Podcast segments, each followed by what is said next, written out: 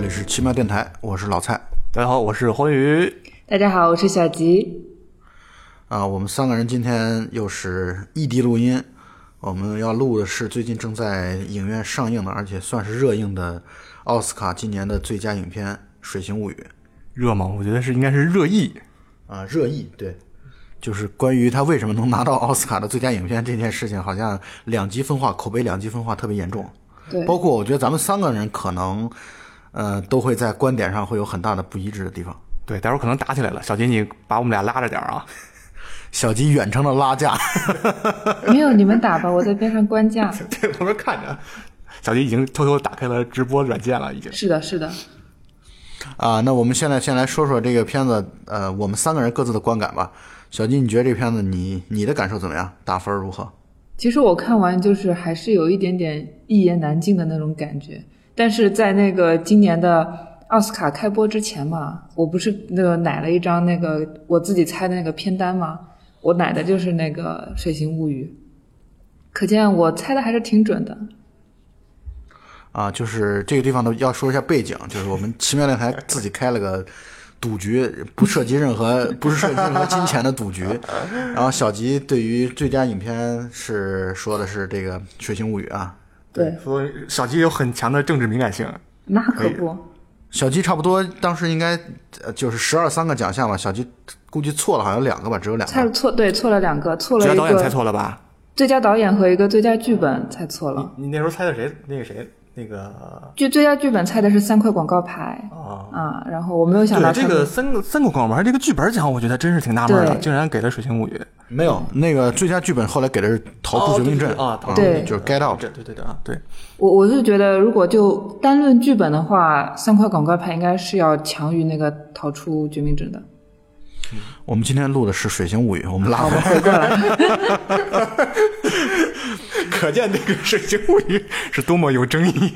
啊，主要呃 你们俩都在避讳这谈那《水形物语》，其实也没有避讳去谈，但是我觉得其实，因为我看的时候，可能因为我在写论文，所以导致我的那个工科思维比较严重，就是比较难以接受这样子。好了，别了，少废话，赶紧现在先打分，赶紧我觉得我能打七点五分。哇，七点五是吧？蛮高的了啊！嗯，欢愉呢？我觉得我可能打六分儿然后但是这个奥斯卡得了奖以后，因为他的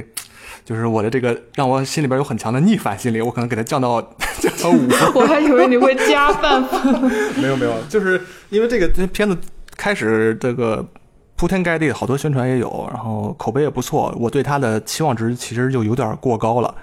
然后结果看完以后就是失望溢于言表，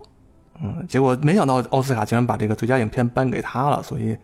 就是我觉得我的情感受到了一万减的伤害。嗯，我的评价，我我觉得我跟小鸡打分差不多，七点五。对，我觉得这部片子其实说到底还是一部非常优秀的片子。呃，这个片子可能除了剧本之外，其他地方都很优秀。嗯，对，剧本确实不太经得起推敲。啊，不，主要是因为这个剧本可能，但是但是也能理解啊，因为这个电影它太像一个童话了。就是你看一个你看一个童话的一个电影的话，其实对于一些逻辑性方面要求不应该那么的苛刻。就是它本身能够把这个故事讲的，但是可能让人觉得不太舒服的地方就在于这个童话实在是太过于的老套了。就是你基本上到十几二十分钟的时候，你就已经可完全可以知道最后的差不多结局，以及每个人的一个状态，呃，人物的走向什么的，包括整个的这个，就是你没有紧张感。你比如说，你让他们让让那个他们开车去救那个人鱼的这个过程，一点紧张感都没有，你会觉得好像不行，就该是怎么样，就会什么样的事情就会发生。对，除了呃特别有趣儿的，就是那那辆拉呃那那个就是相当于水就是洗衣店，他们做做成他们把那个车印刷成那洗衣店的那个洗衣公司的那个车，撞毁了那个反派男主角的那个新新买的车，这个好玩之外，其他的感觉这个这个桥段就反正特别无力。这个桥段其实也 也挺无力的吧，就是这个片子，其实你从从一开始真是就是看了几分钟以后，就差不多就知道结局是什么样了，然后就一直盼望着就能有一个突破，有一个剧情的转折，然后希望能有点惊喜，但是看到最后这个惊喜也没有，这就让我想到了我之前小时候看过一个那个。呃汤姆汉克斯演的一个美人鱼，那个片子好像一九八四年的，对，很老的一个片子。然后这个故事基本上也都是跟这个很相似，只不过性别反过来了性别反过来了。然后他们最后结局也都是那个男女最后那个当时是男生，男生救了那个女的美人鱼，他们掉到掉到掉到大海里边，然后那个男的以为自己活不了了，最后他发现也是在水里边能呼吸的，就跟这个结局特别类似。嗯那个，嗯，美人鱼的那个剧好像它是是一个水族馆里边的一个美人鱼是吧？就是呃，就是供展出的对吧？不是不是，是他是一个，就是我记得好像是那个小男孩，就是特别小的时候，他在海边上玩的时候见到那个美人鱼了。后来他长大以后，就是也是就跟那个《水形物语》有点类似哈，他也是一个这种边缘的人，找不着对象啊，工作也不顺利啊。然后有一回他在大海里玩的时候，那个就是落水了，后来被那个美人鱼给救上来了。是是，然后他们就开始展开一段这种人 人兽恋，大概其实也是这么一个事儿。我可能记不太清楚啊，因为这个历史比较久远了。但我觉得，其实对于就是童话故事来说吧，就可能就是像汤姆汉克斯的那个美人鱼，可能就是形象上还会更加贴合一点。就是对于一个童话故事来说，呃，像《水形物语》的话，因为我当时跟我一个朋友在讨论，他说，你看一部比较浪漫的电影的时候，你不能够带有太多的理性思考的那个脑子，你得就是就是把自己那个心放开了，就是像观赏一部就是艺术片那种感觉去看。然后我把那个男主角的那个鱼头截图截给他了，他说他不会去看这部片子。呃，我现在能理解观众为什么会觉得这种电影，呃，或者说这部片子啊，会在普通观众心目当中会觉得难以理解。一很重要的原因是，包括导演他自己也在接受访谈的时候也在说，他自始至终就没有把这个男主角想要给他换成人形啊，就他从来就没有。他就压根儿，他从一一开始他就希望能够一直表现这个是这样的一种人鱼的一个状态。那你比如说像这种像什么青蛙王子啊，像什么呃这个美女与野兽啊，就是他都会是他人兽之后，就是他都会把这个他会变成一个比如帅哥的那种形象来去出现，或者说或者美男子的那种形象来去出现。所以呢，观众可能会更容易理，会容能接受一点。现在这个《水形物语》之所以接受不了，可能会跟这个有关系。但是这个他最后没变人，但是他变成神了呀！我操，比他一直都人还牛逼。是神，一直都是神。对他其实一直都是神，这个事情这个事情只是通过就是相当于这种角色身份的口头语言的表达，然后来去来去对他定性，或者甚至说这种定性是一种探索，就是他的身份是多重的，是多样的，在多个层面上来去有不同的展现的形式而已。但是但我觉得他就，但是他就始终绝对不会以一个美男子的形象出现。我觉得这是导演刻意为之的。你让他自小迪说，但我觉得就非常，但我觉得非常不能理解的一件事情是，导演特意给这个人鱼安排了一个技能，就是能够治秃头。哎，不知道是不是跟我们现在的那种秃头恐慌有关啊？你想多了，你总他总得有点技能吧？他可以就是抚平人身上的伤口啊，这是一个非常了不起的技能。但是，就是这个地方也是很很多观众在提出来的点，就是，呃，他有这么强大的能力，他是如何会被那么一个反派就直接从应该是亚马逊吧，是从亚马逊河，然后直接呃遥远的带到美国过来的？感觉这个就是说白了，就是正反双方的实力悬殊太严重了。不，他可能是防御系的，可能是防御系，不是进对对对攻系的。而且他太善良，他不可能没猜到人会对他有伤害，然后就是比如说呃，跟我们走吧，我们给你好吃的，他就没准他就走了，就这么一个人。就是一路给他猫吃是吧？那《水形物语》的女主角呢，她是一个哑巴，他的朋友呢是一个黑人的清洁工，就跟他一起在一个呃国家顶级的一个科研机构里面做清洁工的一个黑人朋友。然后他有另外一个朋友呢，是一位画家，画家是一个同性恋，所以其实我们这部电影里面的所有的人其实都比较孤独，都是属于边缘人群。然后女主角有一天呢，在那个科研机构里面发现啊，我们的那个科学家或者说是呃政府的首脑，他们搞过来了一只奇怪的怪兽。然后呢，他不由自主的和这个怪兽产生了一些情感上的共鸣。当他，听说呃那些科学家研究不出来什么结果，需要把这只怪兽给活体解剖的时候，他就希望能够把他给救走。但是没有想到呢，他们这个女性清洁工和他的那个画家朋友和他的那个黑人朋友，那么轻松的就突破了重重防线，把这只呃美国和苏联都争相要研究的怪兽给偷回了家里，然后他们相爱并且还做爱了。最后，那个女主角希望通过。呃，在一个下雨天，就是河道的水漫上来的时候，把这只怪兽给放生了。然后，呃，反派男就是那个研究不出那个这只怪兽身上有什么特别之处的一个，就是应该是军官吧？呃，他是安保的负责人。安保的负责人，好，这个安保的负责人呢，就过来想要把他们都给枪杀掉。但是呢，没有想到这只怪兽呢，它是亚马逊当地的一个神，它具有超强的修复能力。它不仅能够把自己和那个女主角身上的枪伤给修复了，还把那个反派男给干掉了。最后，那个我们的水怪男主角和女主角落入水中，双宿双宿双栖。对，女主角那个脖子上曾经有三道那个疤痕，没有想到在水里面居然变成了鱼的鳃，于是女主角可以在水中自由的呼吸。两个人，所以女主就是压根儿就不是人，是吧？才知道。哎，说不定呢，说不定她小时候那个脖子上的伤就是被那个怪兽给干出来的。对，那个女主好像说也是小时候是一孤儿，也是捡来的，我记得是。对，所以这个事情就属于她的身份其实不明嘛啊，你也可以理解为。呃，可能是这种是跨种族，它本身也是跨种族的啊。哎，你刚才说这个剧情的时候，突然想到一个 bug，它亚马逊亚马逊河是淡水河还是咸水河？你说的好有道理啊，对吧？那那个水草是从哪来的？那个奇怪的水草怕盐呀，啊，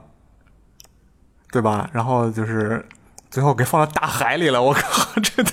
这就跟那个就是中国好多放生的那种放把那个陆龟放到水里边不是一样的吗？但我看这部电影的时候，我最大的我觉得最大的 bug 不是在那个淡水和咸水的问题，而是你自己突然就是捡了一只不知道是什么物种的宠物回家，你会随便给它喂东西吃吗？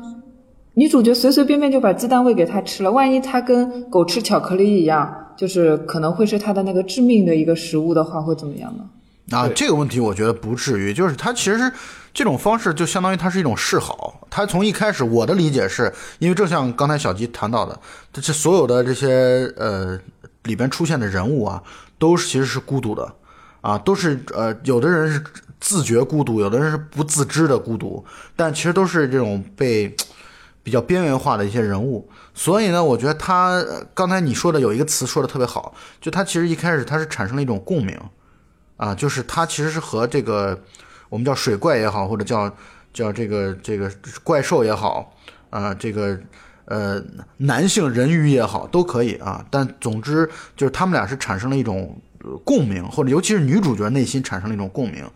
所以呢，它其实这种这给鸡蛋的这个到底合不合理、合不合适，我觉得这并不重要。它其实就是一种就是一种示好。这种示好呢，就是觉得一种包容、一种容纳的这种心态。从一开始，它其实并不是一种所谓的爱情，没有那么快。但是，我是觉得是一种容纳的心心理吧，这是我的观点。呃，我是觉得这俩人的感情进展的有点太突然了，太快了，太突然了。就是你开始看到一个，就是你开始看那个水怪，它的那个感觉就像一个小狗狗一样哈，那眼睛萌萌哒。然后后来就是。他妈的，怎么就能爱上这种人了？而且你说他们中间这种感情算爱情吗？还有一件事情就是，其实最初女主接触到这个怪兽的时候，这怪兽是表现出来了攻击性的，他把那个安保组长的那个手指给弄下来了。对，对，你会随便的向一个具有攻击性的不明物种示好吗？我觉得很难说。呃，这所以这里边的我是觉得他就是因为背景的人物的背景设置所导致的。你看他的人物背景设置就是设置成为极度孤独的一种状态，然后生活是千篇一律的啊，每天的这种生活，包括你看他的打卡，包括你看他每天煮鸡蛋啊，每天要去就是去浴缸洗澡，然后要去擦鞋，这些所有的东西都是在重复的，不断重复的。所以我认为这种重复呢，导致了他后边所做这些行为啊。是一种好奇，是一种探寻，是一种合理。我这，我我反正觉得还是可以去解释通的，只不过就是确实进行的有点太快，但限于时间关系也好，或者怎么样，对，可能就是童话嘛，就别太追究那么对包括它的节奏别太较真儿了啊！毕竟人家是人家俩是他妈的同一同一个物种的，其实是，你从最后最后看，这俩人都是鱼，其实，所以就是也大概其实也能解释得通，大家都能理解是怎么回事儿。我觉得这个片子挺大一个问题，就是它的这个人物的设置挺平面的，也没有什么人物弧光，就是各个角色过来以后，就好像就是，比如说，哎，我们这个角色这个电视里边还缺一个缺个残疾人，哎，来个残疾人吧；缺个黑人，来个黑人，哎，再缺个同性恋，来个同性恋吧政。治正确。对，有点感觉这种这种感觉，就是然后整个故事下来以后也没有人物也没有变化，就是，呃，就是就就大家走一个过场，在这个简单的事情中，然后扮演完自己的角色，然后就完了。因为这个片子它不是一个剧情片，这个片子确实我觉得它就根本就不是一个剧情片，它就是个童话类型的片子，它就是从美术设计、从场景布置、从音乐等等一系列的环节都都在充分的告诉你，这是一个童话的类型的片子。所以这个童话类型的片子呢，它就必须要有一些看上去脸谱化的一些角色的设置。那可是它又是一个，可是它又是一个成人童话，它里边有很多那种裸露的、暴力的、血腥的场面。你你就是你觉得成人会满足于这种简单的童话吗？会的，好吧，所以我想没有给它知道你打高分，就是们你们看那个国内的剪辑版是不是真的穿上了黑色的裙子？我看的是我看的是这个呃，就是电脑版。啊，对我也在电脑看的，我特别好奇，就是他那个裙子是什么嗯，是不是有一点点想看了？的材质是什么？还有那个自慰那段有没有保留？我也不知道。对啊，还有那个呃，反派的妻子还露胸了呢，对吧？对对对啊，对，可能也解开也也有小裙裙吧。然后我是觉得，我是觉得这个，反正我我对这个电影，我觉得还是挺，就是我我不失望，而且我觉得有一件事，有一个数据我要提供给你们啊，就是这个电影是最近可能十年以来都没有出现过欧洲三大杯获奖影片和奥斯卡同时获奖这件事，对，其实一般来讲，大满贯。一般来讲，欧洲三大杯和奥斯卡的评奖，那天我我看了一个数据啊，好像美国电影有有三十多部在欧洲三大杯上获过奖，但是其中只有三部同时在奥斯卡获过奖，所以呢，这个比例是相当相当低的，就是连十分之一都到不了。所以呢，这个片子能在威尼斯拿到金狮奖，能在奥斯卡拿到奥斯卡的最佳影片，已经充分说明了这个问题已经不是单纯的我们说奥斯卡的评委瞎啊什么，奥斯卡评委政治正确，不我不这么觉得，因为因为这个片子当中的艺术表现。整个的这样的一些环节，我觉得它它可能非常浪是漫，它对，所以所以我这一点上，我觉得我们跟欢愉的观点是不一样的。欢愉不觉得这片子浪漫，但这片子其实非常非常浪漫，尤其拍的特别的浪漫。，哎我没有说这个片子不浪漫啊。昨天在我们聊天记录当中，我要不要给听众朋友拿截图呢？来来来，你看，你看，看，看，就是这个，我给你翻出来，我打印出来的，我挂我们家墙上了。这片子我是觉得，因为一个故事，呃，好吧，那我们不说这个剧情片。然后我觉得这个片子好的地方，呃，在于它的那个它的场景确实好看，但是我觉得它场景特别像他以前拍的那些呃地狱小的那那个系列的。但是很正常嘛，对对对因为导导演同样一个导演啊呃，他音乐我是很很肯定的，音乐是那个德拉普斯这次也得了那个奥斯卡最佳的配乐。啊、音乐确实有这种，呃，给这个电影提升很大。然后我我在看这个片的时候，我就特别像，我觉得他那个配乐特别像他以前拍的那个，呃，《潘神迷宫》的配乐。然后后来我查了一下，《潘神迷宫》不是这个配乐不是德拉普斯，是一个呃西班牙人，但是也很像，就是这个一个好的音乐，它对这个画面，然后它能让一个很冰冷的画面，然后加入很多这种凄美的、温暖的这种伤感的情绪在里边，这个特别好。嗯，德拉普斯这个他还以前还给那个《色戒》配过乐。啊，包括布达佩斯大饭店。对对对，他那个韦斯安德森的那个之前的那个《了不起的狐狸爸爸》，还有今年要上映的《全知道》，也是找了德拉普斯。哇，你们好厉害啊，连配乐都能够知道 那么多。对，没跟你说，我都打印出来了。对，其实刚才这段欢愉都在照着稿子读。对，我操！所以你看我的语速特别快，我就怕我读错了。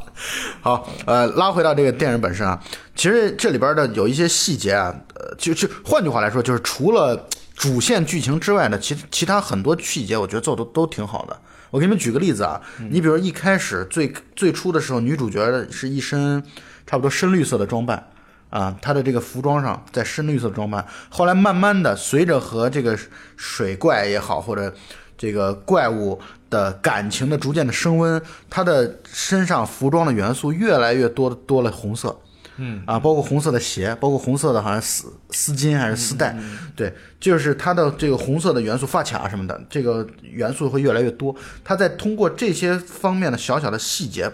都在展现呃导演对于细节的极度的热衷。来就是他们最后掉到大海里边那个女主已经基本上全是红色了。对对红色的裙子，所以它这是一种转变，就是红绿色系的这样的一个呃完全对立的转变，这是第一个啊。第二个就是我想说的，我想说的这个片子为什么我的观点啊，就是它为什么会获得奥斯卡或者说这么两大这个奖项的青睐。第一点呢，就是我觉得它片子拍的很浪漫，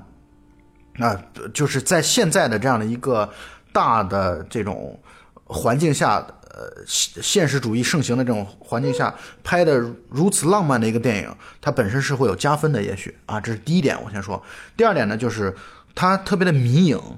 这片子特别的迷影，嗯嗯嗯这片子卡特别喜欢这种片子。对，这你这个片子就很像这个我我的我看的感受就是很像这个二零一二年获奖的那个艺术家，就是他对于这种这种纯粹特别向古典致敬的，对于这种电影艺术的百年或者百多年的这种电影艺术的这种回归和感觉，我觉得是持一种特别强烈的，肯定的态度的。去年的鸟人其实也是一个，不是去年了，鸟前年了，前鸟人不是前年了，鸟人已经至少有，我觉得有对，鸟人应该这么多年了有四五年了吧？是吗？对差不多我靠四五年了我中间这几年去哪儿穿越了？可能对，鸟人确实拍的就是感觉就是，感觉这四五年都没有奥斯卡上都没有什么特别厉害的片子能够超过鸟人。对都是，也就都是这种六七分，给给给人这种感觉，没有特别好看的电影。所以我就我的观点就是，他其实对现实主义的片子拍的，或者说强调的太多了。就给你们举个例子啊，你看去年的《爱乐之城》其实就是一个迷影片儿，对，但是去年等于《爱乐之城》就败给了现实题材的这样的一个一个讲种种族的这种这种类型的电影。是什么片儿？月光男月光男孩月光哦，对，我完全想不起来了。所以呢，我是觉得这种包括《海边的曼彻斯特》也是一个特别现实题材的。你看三块广告牌也是现实题材的，这种纯粹特别迷影、特别过去的这种古典类型的这种故事啊，我觉得可能也会有，它会有一些年份上的转转变。就有的年份在在这个评委心目当中，他会觉得哦。去愿意去支持，它可能是一种轮回，我所以我，我觉得我完全能够理解这一点。就是人家毕竟是一个行业奖嘛，他就是就是，我觉得有些类型的片子是永远也不可能拿到奥斯卡，票房再高也没戏。比如什么科幻片啊，什么 像漫威这种，就永远就是他们也不是冲着拿奖去的。哦，我还以为你在讽刺一些什么呢？啊没有没有没有没有，我很客观，很很很对，因为确实不是冲着有的片子就是一看就是有这种奖项的这种这种它天然的这种感觉，但是有的片子它就跟确实像匡宇刚才说的，它就不是冲着奖项去的。是所以呢，所以我觉得这个这个电影啊，它从呃整个的场景、美术啊、布景啊、音乐啊、摄像啊，包括光线啊、光影这些方面啊，它就是一个特别标准的一个，包括颜色、色彩的搭配，我觉得非常非常的好。这种片子，呃，作为影迷来说是会非常非常享受的。我觉得，就算你对这个故事感觉很一般，我觉得我也会很享受，沉浸在里边。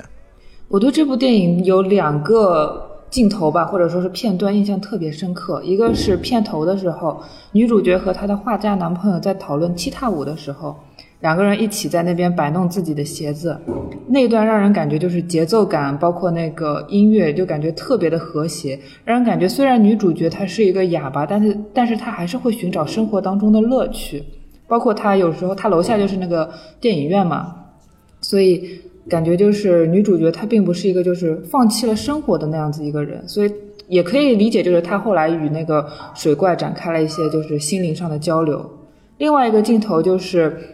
女主角带了一个留声机吧，带了一个黑胶碟片，然后在那个水池边上拿了一个三明治在那边吃，那个画面特别特别美，整个色调就是深绿色的。嗯，我也有两个印象特别深的镜头，一个是就是刚一开始女主把衣服脱光了，嗯，这个镜头印象特别深，还还有呃还有一个就是她那个后来女主唱歌，就是她突然能说话能唱歌了，我觉得那个对那个很美啊，那是她的想象啊啊音乐和画面，然后整个的情感我觉得都很到位，那是我觉得整个片子最棒的一段，嗯，但是依然我看不下去，就是它故事实在没有，就是你你得硬，对你得对我得窝在沙发里边，把所有的零食啊水都放好了，然后让我不能动弹的时候，我才能把自己安在这个电视前面把它看完。有那么难看吗？我觉得这个真不至于，我觉得你这个有点太……对，就是就是，如果我发现一个片子里边有一些逻辑漏洞的话，我就会觉得很难以接受。啊，我刚说了两点啊，第一个就是关于这个片子的浪漫，这个从呃整个的电影的走向来看啊，他就在追求这一点。第二个呢，就是关于迷影的这个点。第三个呢，就是我想来谈谈，其实从浪漫这个词再延展开啊，就是这部片子关于爱情这个词的一个探讨。嗯，我的观点是，他到最后其实，嗯，人鱼之间就是爱情，而且我觉得导演是在在提倡这样的这些东西，或者说在赞许这样的东西，赞美这样的东西。为什么呢？你们可以观注意一下，或者说你们可以回想一下这个片子当中的几个人啊，几个这种其他的这种角色。你比如说一开始的这个这个这个他的那个画家画家朋友，嗯，他是个同性恋嘛，嗯，然后他同性恋，他其实也是呃，相当于追追求不到自己想要追求的这种美好的生活。他虽然有点挺喜欢那个那个蛋糕店小蛋糕店的啊，对，蛋糕店的小老板，但是他感觉 就是总就是直接被人家就否了或者拒绝了，然后人家最后也跟他说以后再也不要来我的店了。然后你再看那个她的黑人朋友，她和她的老公其实是一种，她也一直在，虽然那个她的黑人老公可能最后只出现了一两分钟的时间，可是她的台词当中一直在讲他们的这种婚姻是多么的靠所谓的欺骗，或者说或者说或者说这种不完美、忍受、忍耐，然后维维系维持下去。然后再来看那个反派那个 Strickland，那个他和他的老婆之间其实就是一种完全有性无爱的这样的一种状态。所以呢，我觉得这个片子他想谈探讨的爱情就是说，呃，你真的人和人之间就一定就那么的好吗？啊、不一定，未必啊，这是第一点。第二点呢，就是可能这种爱在长久的状态下就会就会，就是可能我们还是会呃最被推崇的是瞬时间的、短时间的这种大的情情感情欲的爆发，这是美的。但是这种东西它很难去维持长久，但是就是这种短暂的辉煌、短暂的温柔本身就已经很棒了。我觉得可能就是这其实也是还是在讲这种爱情的本质吧，这是我我这么觉得。呃，我觉得其实他们最后可能都不仅仅是一种爱情，我觉得导演可能想表达的是一种就是超越所谓的情爱、性爱这种一个广义上的爱吧。你看他们最后所有的人都联合到一起，然后就是甚至那个苏联科学家也打破了这种国界的这种这种政治壁垒，然后他们都紧密的拥抱在一起，团结在一起，然后达到了一种和谐啊，完成了一个治愈的电影。我觉得导演是想说这么一个大爱的问题，可是我还是感觉这个整个他讲述这个爱很牵强、很说教，这是我不喜欢的地方。我觉得这就有点像是两个比较孤独，或者说是极度孤独的两个人，他们在一起相互慰藉，就只有他们能够相互理解。很难说这是不是一种爱情吧，但有可能是处在爱情的范畴，这就要看这个爱情这个东西是怎么定义的。对，换句话来说，可能他也确实需要这样的一个角色，他需要这种角色让自己的情感得到一种宣泄，得到一种释放。他未必说你一定要给我某种按照我的想法的某种回应，你可能就是只要有那么一个人存在，存在那里，哪怕你只是安静的。然后包括女主角其中有一段专门给她朋友在解释为什么会对这个人鱼产生那种奇怪的感情，她也在讲，那这个人鱼没有考虑到说你是有缺陷的，你是个哑巴，你你是不完美的，我超越这些东西的啊，所以这其实跟刚才欢愉所说的这点是不矛盾的，就它其实就是一种大爱，这种大爱是是把这种世俗的眼光的这些东西全部都抛开的、抛掉的东西。当然，可能欢愉不喜欢的地方就在于这个痕迹感太明显了。对，太有痕迹了。然后就是，其实我看到最后，我们感觉这玩意儿就是跟人没啥关系，啊人家 人家两个怪兽在水里边玩的很高兴，跟你人有啥区别？而且如果没有这个，呃，就是如果整个这些人就是他们平时按部就班的在按照自己的这种生活轨迹在生活的话，如果没有这个人鱼的出现，那么他们他们的生活会是什么样的呢？就是每天保持一致呗。对对对啊，就对还是一个很冰冷的一个呃，就这么一个冷酷的环境下生活。然后这个人鱼出来搅了浑，搅了汤浑水以后，把这个女主带走了。那其他的人生活，他们还是怎么样的呢？照旧吗？但你可以理解为，那总得有点希望嘛，就是总得给这种呃平淡的或者平就是乏味的生活有一些希望，哪怕只这只是大部分人当中只有个别的个体能够突破这种冷、这种呃这种重复、这种简单重复，那也是好的，那也比的所有人都是大家都在一起，整天全部重复呃重复再重复，还是要强的，嗯必须要有一些光亮，我觉得。是不是说反观我们自己的生活，其实我们的生活也是日复一日的在重复啊？所以你看，就是像这个克林特·伊斯特伍德拍的这个《廊桥遗梦》，之所以会那么的经典，或者说在爱情片的范范畴序列当中经典，就是因为他念念不忘啊，就是因为它发生的时间非常的瞬时，非常短。那我们就可以举个例子啊，你比如说，呃咱们可以设想这样的一个局面：如果这个人鱼最终就顺利的在三月是十号吧，三月是三月嘛，反正是十号，他那个日历上被解剖了。如果十号他直接就就走掉了，就就被放走了，在呃雨中河道当中就走掉了。我想这个女主角的生活和以前就还是会不一样的，因为和人鱼的这么短暂一段的时间的相恋，会使得她的生活会发生一种质变。这就是我的观点，因为她就是呃。已经不是像完全的过去的那种重复的平淡的生活。当然，这种这种发生的质变，到底会带来是无尽的痛苦，还是会带来一种让他对生活充满了亮色的希望，这就不得而知了。对每个人的性格可能会不一样。就像你没事的时候参加了一个救助小动物小组，然后做了一些善事以后，你的心里边会觉得很愉悦、很欢愉，大概就是这么个意思。不，完全不一样。这个你你你在跟小动物相处的时候，你是跟你还是居高临下的，你是帮助他们的，你是救助他们的。对但但是这个对，但是这个过程当中，其实还是一种，其实他们俩之间是一种平等相处。啊，我觉得他们俩之间完全是一种平等相处，所以这其实一定是在女主角的生活当中，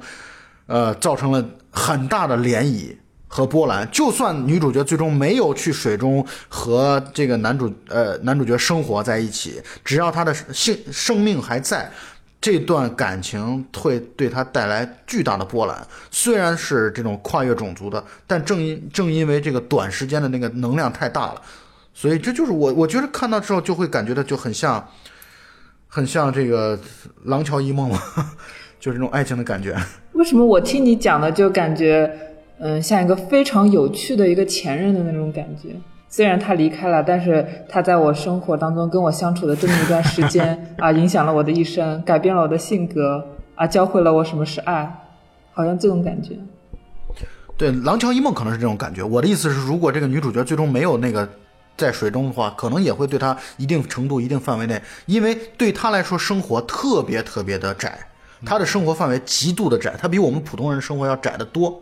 啊，生活的类型、生活的范围都会特别特别的狭小、狭窄。所以呢，其实一丁点儿的变化，一丁点儿的美好，在他心目当中所掀起的涟漪，都会比我们普通人更大。是不是就像张国荣、黄家驹？然后虽然我们不认识他，但是我们听过他的歌，然后我们的生活也会感觉到有一点点的不一样。我好我我好像我好像没有这方面的意思。嗯，不过呃，这这个片子就就是看完这个片子之后，小吉给我推荐了王小波的《绿毛水怪》嘛，然后我去我去看了一下，我看完之后我觉得啊，这跟这个《水形物语》有很多相似的地方啊。是的虽然那个水绿毛水怪很短，非常非常短，非常短，它十分钟左右就能看完吧？而且它是分成两两章节的嘛，它第一章节叫人妖，第二章节叫绿毛水怪。这个绿毛水怪讲的就是一个，呃这我觉得是非常好的一个爱情故事啊，特别好的一个爱情故事。他讲讲的特别懵懂的青少年的初恋，然后从小学的时候一直，然后包括反抗这种呃这种大人，反抗教学体教教育体制啊等等等等，反抗这种成年人的虚伪，然后呢沉浸在这种旧书的海洋当中，两个人两个年轻人暗生情愫。后来随着文化大革命的到来之后，两个人就分开了。分开之后，女主角就死了。死了之后，结果有一天，那个男主角突然到海边之后，又遇到了女主角。女主角已经变成了水妖、水怪了。啊，是绿毛的，浑身是绿色的。那个绿毛水怪的描述就感感觉特别像《水形物语》里面的这个感觉，当然可能就是没有那么的鱼形，那么的兽形，看起来还是会像人一样，是吧？对，然后后来呃，他们俩就约好，那个男主角就和女主角就约好，说他希望舍舍弃掉自己的人世间的生活，到水里去和他们一样做这种水怪。然后呢，女主角约好两个人见面，结果男主角回去之后就发烧了，发烧之后又被又为了赴约，又一直在讲这个故事，就被人抓到精神病院去了。等他后来再去海边的时候，这个女主角给他留了言，说没想到你骗了我啊，但是祝你幸福。然后这个故事就结束了。哦，这这这俩像吗？像特别像。是吗？对哦，其实我还可以插一句，因为我看《水形物语》的时候，我想到的第一部王小波的小短片，并不是水那个呃绿毛水怪，而是他的舅舅情人。舅舅情人他提到了一个就是深绿色的爱情，它跟整个那个《水形物语》的色调几乎是一样的。但是因为呃舅舅情人他提到了三种不同的那种爱情观点，其实呃跟《水形物语》差的稍微有一点点远，但是。就是那种氛围，就感觉特别好，就是一种深绿色的那种气氛萦绕在你的心头的那种感觉。对，所以这我想也可能是因为这种这种原因啊。虽然我是后看了《绿毛水怪》，但是看完之后我就会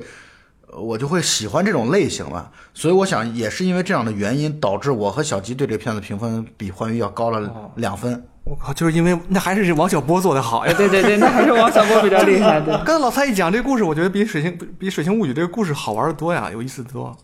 好，我回去看看这个这个小说，可能评分也会打高。陀螺就是因为看了王小波，我跟你说。哎，有可能，真说不定呢。啊，说到陀螺，这个之前他的片子当中，让我印象最深刻的是《潘神的迷宫》啊，我也是很喜欢这个片子。就是《水形物语》，我觉得跟他之前的片子太不一样了，可能就是因为他看了潘看了王看了王小波。有可能啊，你想想看，他是拍那个环太平洋的人，对呀、啊，拍这种片子的。没有，但是他其实内心深处，他一直都有这样的一个梦，就是，嗯、要讲出来一个人兽的这种故事。因为他小小时候看过一个电影，那个电影的名字我我不记得了哦，叫什么什么什么潭黑啊对对对水怪是什么？对对对，就类似于那样的黑。潭水怪大概是这么一个名字。你你差点说成黑水怪谈，再给我我再给我们有台有台再给我们有台做一次广告，对黑水怪谈。黑水怪谈非常棒，非常好看。然后那他当时就是一个也是讲一个水妖的一个故事，对就是他小时候看到，然后那个水妖后来死了，所以呢他就他就很遗憾，他就很痛苦，小的时候都很难过，所以他就一直其实梦想着能有机会来拍一部这样的一个电影。所以呢，我们刚才说那个王小波的那事儿是开玩笑的，我是说他像王小波，当然也可能他真的读过啊，这这事儿不好说。但是确实，我觉得看了这个电影之后，再去看看绿毛水怪王小波的绿毛水怪，会感觉挺棒的。嗯，好，咱们其实这个节目是为了推销王小波的吧。是，但是而但是我们都不敢怎么评价，你知道吗？因为大家都知道，在做节目啊什么的时候，王小波是应该要尽量避开的，因为你不管怎么说都没办法没有办法去讨得粉丝的欢迎。包括王小波的那些粉丝，其实他们有一大批都已经成为业内比较著名的作家了。对，所以我们只是一个以一个书迷或者说一个介绍给影迷大家的身份啊，对对，瞎聊一聊。然后呢，我就是我就是普通观众。然后呃王小波的这这个小说，我觉得还是他一如既往的幽默，加上他特别善于比喻。他我看他很多的小说，就觉得他，呃当然我也没看过多少了，就是在看过他的小说当中，我觉得他的比喻用的特别的，他自己在写杂文的时候也在强调这一点。他特别喜欢用比喻的方式来去描述自己的这种呃内容和观点。哦，所以还是一个王小波的节目嘛。你你最喜欢的是不是黄金时代？我是我是最喜欢黄金时代哦真的是啊我大概哦翻来覆去看了十几二十遍吧，至少至少。哦，厉害！老蔡是不是对那个呃绿毛水怪当中那个男主角对那个灯光的描写，就是他们描写了一段就是夜路，你记得吗？啊，对，我记得，但是我对那个印象并不是特别深刻。我其实我其实印象深刻的是那种，就是真的是孩童时期的那种感觉，就是他孩童时期的时候，其实你的是模糊性别的。他对对他那个所那个小女孩说：“我我我真希望你能变成男孩子。”就包括他自己内心，他也是这么想的。那个那个女孩也这么跟他说的：“说你要是我，你要你要是能变成女孩子就好了。”对，所以呢，就是那个时候的感情非常非常纯粹，它不是就是我们很难用所谓的爱情这个词来去直接来去武断的把它定义掉。就是它它其实它的有价值的地方，恰恰在于它很难去定义。对，就所以这也就是《水形物语》我觉得有价值的地方，你很难去定义这件事情，就或者说你你不应该用一个肤浅的词语、单一的词语去定义它。我想这可能也是它的价值所在吧。竟然把这话题拉回来了，我操，太屌了！对，其实老蔡没有说错，就是，嗯，两部两个就是王小波的小说和那个《水形物语》当中，其实他们之间的感情是不是真的是男女之间的爱情，是不是真的是有那种生物性的激情，都很难说。我觉得是，说不定是没有的。嗯，当然，因为《水形物语》当中两个人还是发生了性生活，那我们就假定他还是有生物性的激情吧。就是它是一种非常纯粹的一种感情，就是啊、为了比如说因为孤独抵抗那个外界，所以两个人在相互依存、相互慰藉。还有就是两个那种小学生，他们因为就是外界向他们施压，认为他们不像个小学生的样子，像个成人，像就太复杂了，所以就要去呃欺负他、欺负他们，或者说是排挤他们，或者是呃怎么样的。我觉得这就是一种一起，就是共同抵抗外界的一种情愫。是没错，嗯，所以呢，我觉得如果大家去看完《水形物语》意犹未尽的话，我觉得值得把绿毛水怪找来。其实半个小时，呃像小鸡说的十几分钟呢，他读的太快，但半个小时足够读完了 啊，没问题。因为可能字数也非常短的一个短篇小说吧，可能我估计字数能够两三万字差不多。是王小波的一篇很早期的习作。然后李银河也是因为看了这篇《绿毛水怪》，所以才跟王小波应该说是见面，并且是发生了更多的感情。这个呃，这就是你看这个绿毛水怪，你就会觉得王小波这个人真的是非常非常浪漫非常，有趣，非常啊，极其浪漫，对。啊，我们这 硬是把一个陀螺摇成聊成了小波，成了小波，这个可以。那个血族你有没有看过？啊，血族第一季是陀螺拍的是吧？对对对对对，我们彻底漫谈开来了，已经。没事包括我们呃，这个大文就提议说我们要录一下这个环环太平环太平洋二。我看了环太平洋二的这个预告片之后，我觉得这全铁块横飞的这种东西怎么回事？然后呃，欢愉告诉我，环太平洋一是陀螺拍的。二就不是了，二是另有其人其实我觉得《环太平洋》比这个真的比《水形物语》要好看，最起码是打，很打。呃，套用我们在黑豹当中，呃，Jumper 对这个大魂舅所说的原话，我也我也跟你讲一讲，就是 Jumper 跟大魂舅说：“我非常非常欣赏你的肤浅。